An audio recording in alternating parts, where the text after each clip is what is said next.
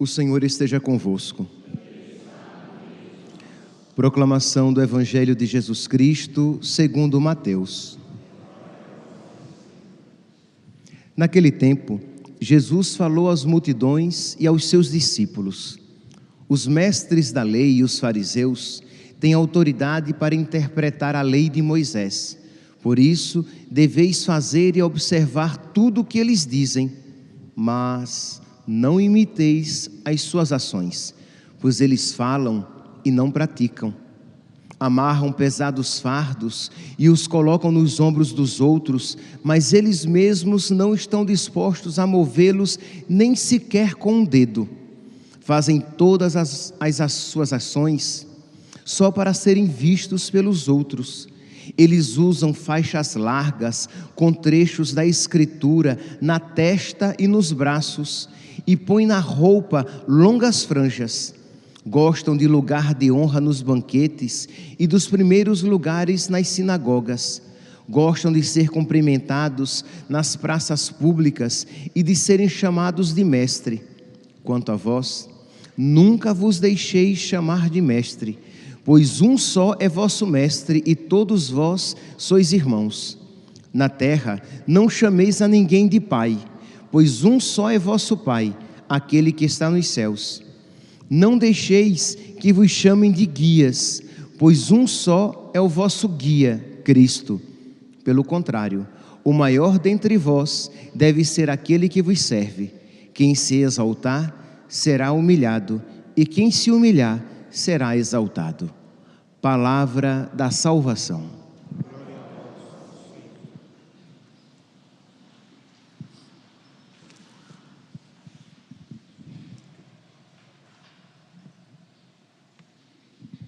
Caríssimos irmãos e irmãs, estamos celebrando a memória de São Bernardo, esse abade né, que nasceu no final do século XI e morreu no século XII, que é um, é, é um exemplo e uma, é um exemplo para nós e uma contraposição com a figura dos fariseus no evangelho de hoje.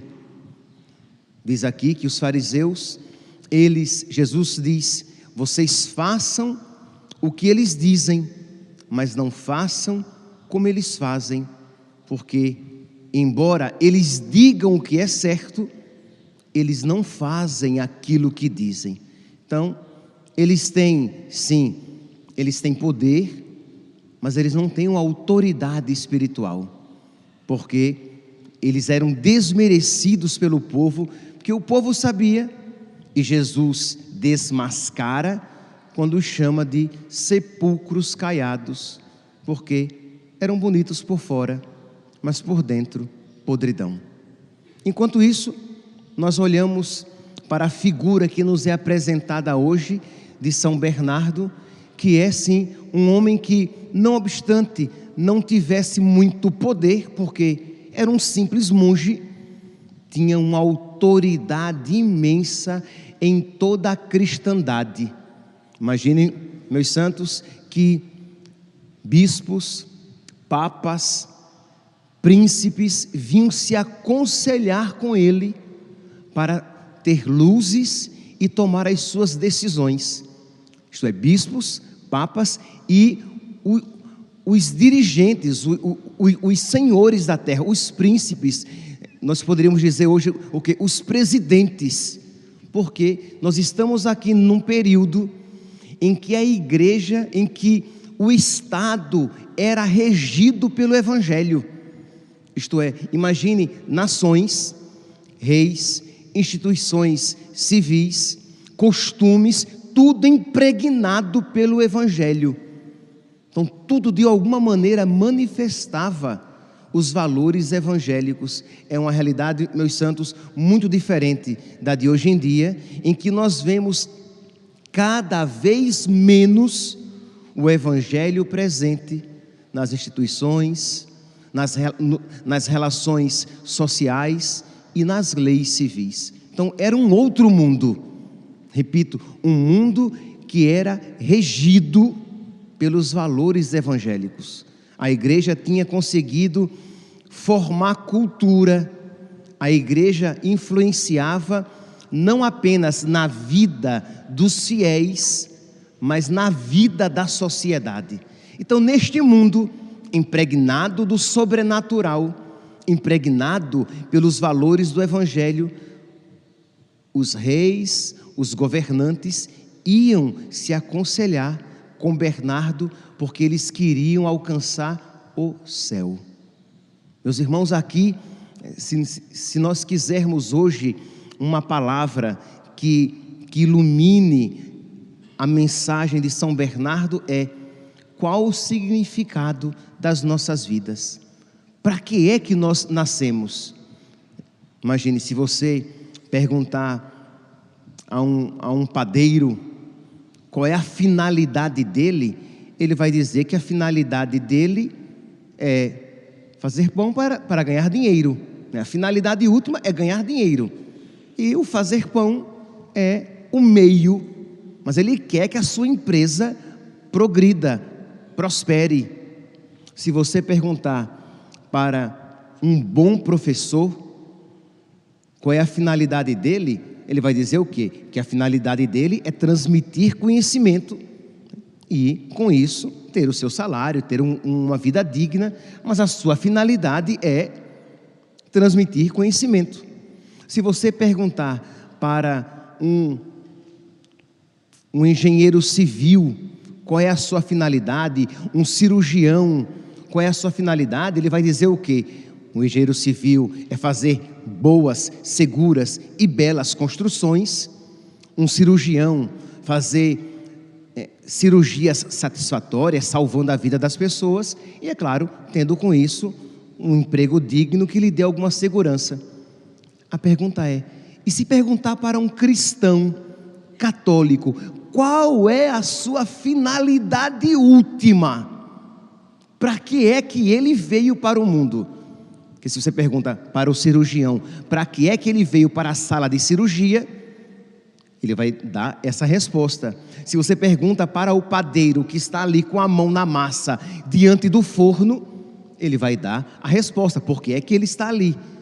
Se você perguntar para o, o engenheiro no campo de obras, o que é que ali ele está fazendo, ele vai responder. E se alguém perguntar a um cristão no mundo qual a sua finalidade. Qual a finalidade da sua vida? O que é que você vai responder? A resposta, meus santos, é a mesma, modificando apenas é, aspectos, mas você pode dizer: a, finalidade, a minha finalidade é amar a Deus, é buscar a glória de Deus, é ir para o céu mas percebe que é apenas uma única realidade. Nós estamos apenas aqui mudando os aspectos desta mesma realidade. Não é ser feliz neste mundo a todo custo. Não é ter um bom emprego, um bom casamento, saúde perfeita, beleza. Tudo isso você pode até ter, mas nada disso deve ser a finalidade da sua vida. Pois bem, nós estamos aqui neste período em que isso era uma realidade mais clara, em que isso era uma realidade mais evidente. Eu não estou dizendo que as pessoas nessa época eram virtuosas, todas elas virtuosas, não, elas tinham pecado. Eu não estou dizendo que as pessoas nesta época, elas não queriam ter dinheiro, enriquecer. Sim, muitas queriam ter dinheiro, queriam enriquecer mas a grande maioria sabia, às vezes, com que de incômodo, de que tudo aquilo era passageiro, de que só uma realidade verdadeiramente importava: o céu, a salvação, buscar a glória de Deus. Então isso era muito mais claro naquele povo.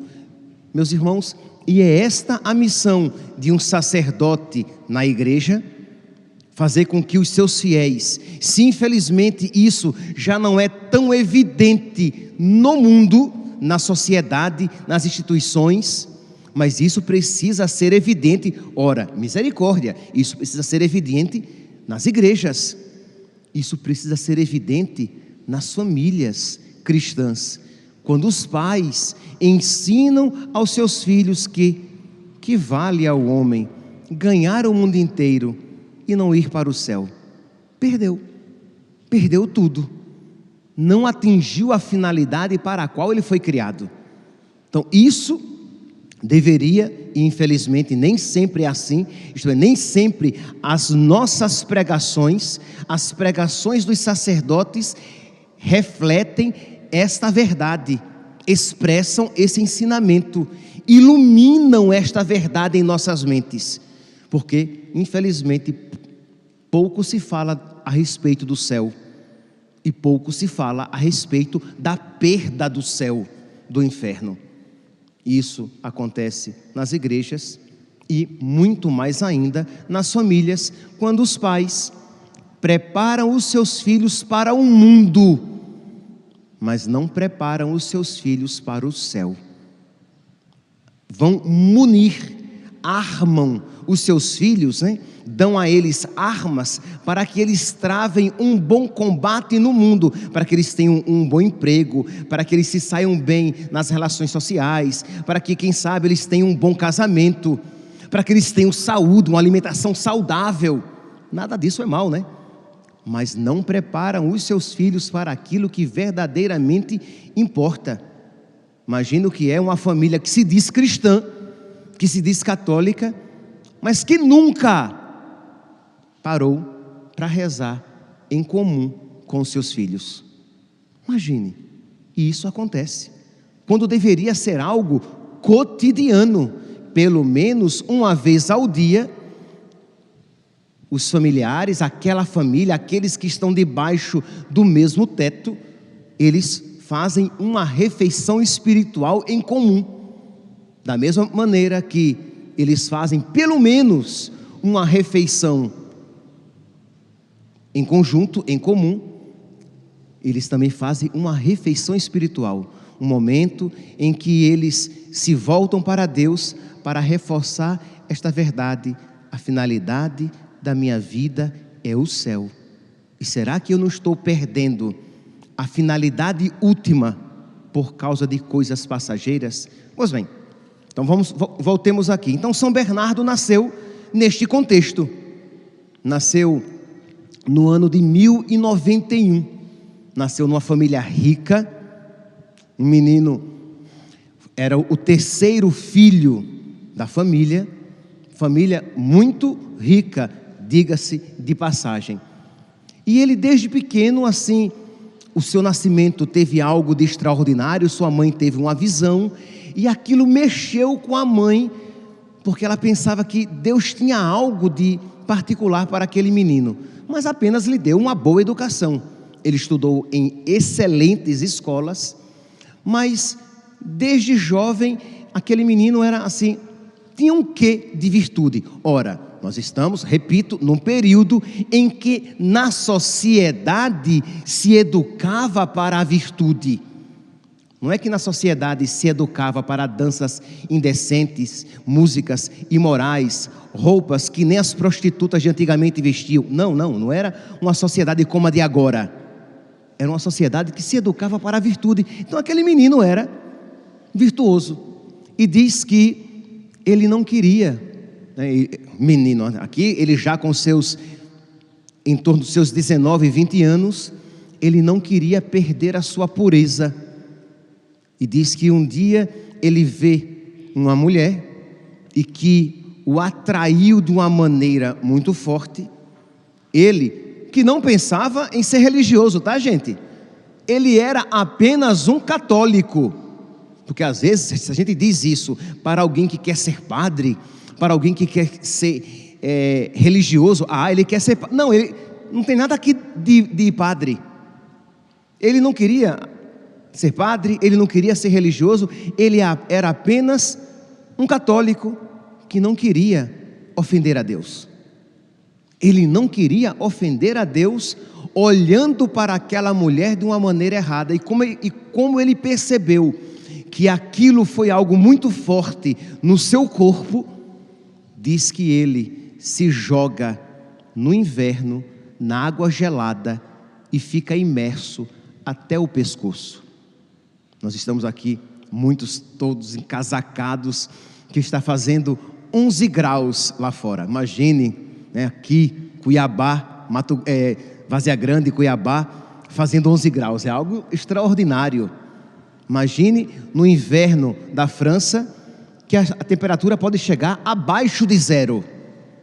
E você ficar submerso, e ficou tanto tempo que quando o tiraram, ele já estava perdendo os sentidos, porque ele não queria ofender a Deus quando ele percebeu que o seu corpo estava se entregando às paixões.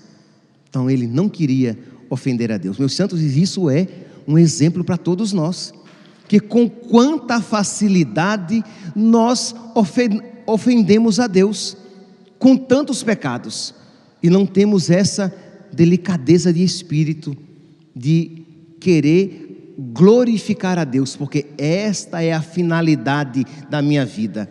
Alegrar a Deus. Imagine, isso nos tira do egoísmo, né? Porque a gente vem e é, e é formado, criado, instruído no egoísmo. Eu vim para ser feliz. Eu nasci para me realizar. Eu nasci para alcançar os meus objetivos. Você pode tudo, você pode ser o que você quiser. Até quem diga essa loucura, né? Que loucura. Que besteira besta, né? Como é que alguém pode acreditar que eu posso ser tudo o que eu quiser? Como assim?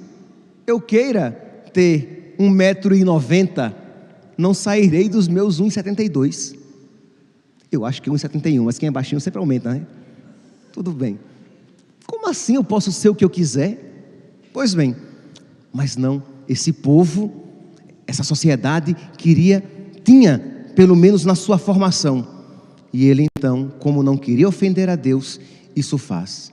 Diz então que neste período, ele começa a se inquietar com a frase que já o acompanhava há algum tempo: Bernardo, a que vieste? Por que vieste à terra? Qual a finalidade da tua vida? Qual a tua missão? E aquilo o inquietava, o inquietava, até que ele resolve consagrar toda a sua vida a Deus. Isto é, ele percebe que Deus o chamava a uma consagração total, e ele ia ser religioso, mas não religioso, não monge nos mosteiros, nos grandes mosteiros que existiam no seu tempo, mas ele queria ser religioso, monge, numa linha cisterciense que, que tinha sido recém-formada e que estava já morrendo, bem pobre. Então ele queria ir para ali. E disse que a sua família se, se revoltou e não, de jeito nenhum, já que você quer fazer essa, essa loucura de se consagrar a Deus, afinal de contas, você pode servir a Deus aqui, aqui fora, mas já que você quer ser religioso, seja pelo menos beneditino. E ele não, ele queria se consagrar numa total e completa pobreza. E aquilo era tão forte no seu coração, que aqueles que eram os seus opositores, ele conseguiu convencer e levá-los com ele para o mosteiro. Ele levou o tio e mais quatro irmãos para serem monges também. Esse homem, São, São Bernardo, tinha, era tão eloquente quando ele falava de uma consagração total a Deus, num abandono do mundo, num perder tudo por Cristo, para atingir a finalidade para a qual nós somos criados. Ele tinha uma palavra tão poderosa, não como os fariseus, que eram hipócritas, que falavam, mas não viviam, mas ele, nele existia uma consonância nele existia uma coerência entre aquilo que ele dizia e aquilo que ele vivia. E era tão poderoso que, verdade, isso historicamente falando, diz que as mulheres escondiam seus homens, isso é, os seus maridos, os seus filhos, porque se eles ouvissem Bernardo, eles iriam para, os, eh, para a vida religiosa. Então elas iam ouvir Bernardo, mas não queriam que os seus maridos fossem, porque senão daqui a pouco meu marido vai embora, vai entrar nesse mosteiro. Esse homem fala de uma maneira tal que aquece o coração, de um modo que os nossos filhos todos vão querer ser religiosos. E como assim? E quem é que vai cuidar dos nossos bens? E diz então que Bernardo levou o tio, quatro irmãos e 25 amigos. De cara, ele levou 30 e entrou com 30 outros naquela ordem que estava morrendo, porque era uma ordem muito rigorosa. E diz que deixou o irmão mais novo, que não tinha idade de entrar no mosteiro, para deu a, a ele todos os, os seus bens, isto é, o tio e os outros irmãos deram todos os bens para o irmão mais novo. E diz que o irmão mais novo, depois, né, seguindo naquele caminho, quando ele teve idade, procurou Bernardo e disse: Muito bem, né? Vocês foram ganhar o céu e me deixaram com a terra, né? Vendi tudo e vou entrar também. Que negócio é esse? Vocês escolheram a melhor parte? Eu quero o melhor também. Eu quero o céu. Que negócio é esse? Vocês me deram todos os bens e foram buscar o céu? Eu não quero, não. Percebe, meus santos, que, que mentalidade diferente. Imagine se alguém desse todos os bens porque, entrou, porque queria entrar em um mosteiro, em um convento. Muitos diriam: Nossa, que ótimo menino, como ele é besta. Me deu sua casa, sua conta bancária, seu carro, todos os seus bens. Nossa, quem dera que toda a minha família fosse procurar a vida religiosa, ficaria com todo o seu dinheiro. Louco, estulto, nécio, retardado. Porque o que vale é o homem ganhar o mundo inteiro. Porque uma pessoa que isso diz, percebe que ela é hipnotizada pelo dinheiro, né? Uma pessoa que se alegra dessa maneira, ela é seduzida, ela é escrava do dinheiro, de modo que ela ficou muito feliz por ter muito dinheiro. Quando a palavra de Deus diz que o amor ao dinheiro é a raiz de todos os pecados. Nós até ouvimos, se não nessa semana, acho que, que nessa semana, do jovem rico que não seguiu Jesus, embora fosse até um jovem virtuoso, porque ele era muito rico e não estava disposto a se desapegar dos seus bens pelo bem maior e principal. Pois bem, meus santos, então, São Bernardo é esse homem apaixonado de uma palavra eloquente, cheia de autoridade, porque a sua palavra encontra correspondência com a sua vida e que abrasava os corações e os ganhava para Deus. Mas para terminar, como nós estamos num sábado, não há como não falar do seu relacionamento com a Virgem Maria. Ele era devotíssimo da Virgem Maria. Ele é um dos primeiros a propagar, assim, até mesmo a, a sistematizar esta verdade da Virgem Maria, medianeira de todas as graças. Ele diz que o homem, por causa do pecado, se tornou indigno de receber diretamente de Deus as graças de Deus. Então, as graças de Deus nos vêm pelas mãos da Virgem Maria. Assim como a graça por antonomasia, Cristo, a graça, nos veio a nós por meio dela. Ora, se a graça maior nos veio a nós por meio dela, é óbvio que as graças menores nos vêm sempre pela intercessão, pelo intermédio, pela mediação da Virgem Maria. Então ele é o grande propagador. Ele também foi quem acrescentou a Salve Rainha aquelas aqueles três elogios quando, quando nós rezamos Salve Rainha, Mãe de Misericórdia, vida, doçura e esperança nossa salve. A vós bradamos os degredados filhos de Eva. A vós suspiramos, gemendo e chorando neste vale de lágrimas. Eia, pois, advogada nossa, esses vossos olhos misericordiosos a nós volvei. E depois desse desterro, mostrai-nos Jesus, bendito fruto do vosso ventre. Ó clemente, ó piedosa, ó doce sempre Virgem Maria. Essa, essas três invocações foram acrescentadas por São Bernardo. E aquela oração, né, conhecida por muitos, que é o lembrai-vos, e que diz que muitos outros santos rezavam constantemente esta oração.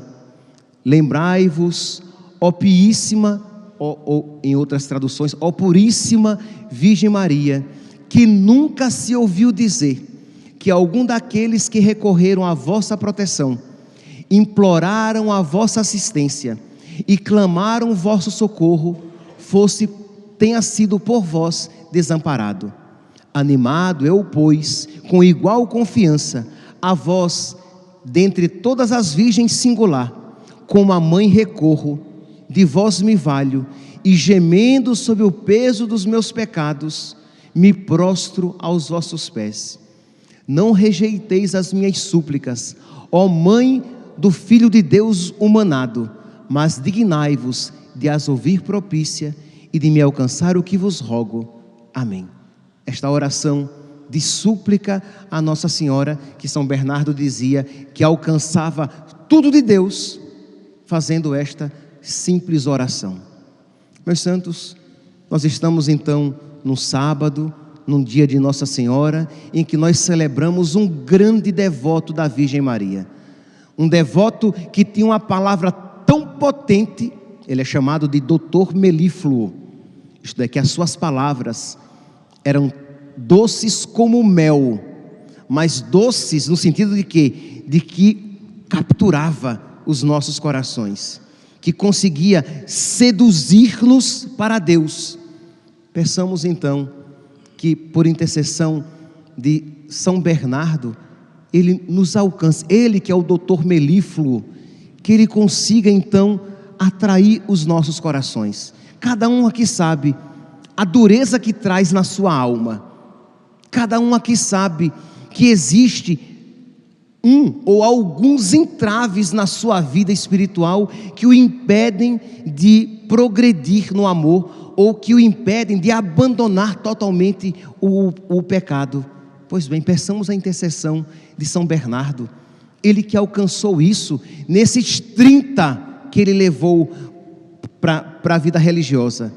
Dentre eles, os cinco familiares seus que não só ele é, é, não queriam que ele fosse assim, porque eram contrários, isto é, não só não tinham, não se sentiam chamados à vida religiosa, como não queriam que ele entrasse na vida religiosa. E ele conseguiu aquilo que humanamente era impossível. Então apresentemos.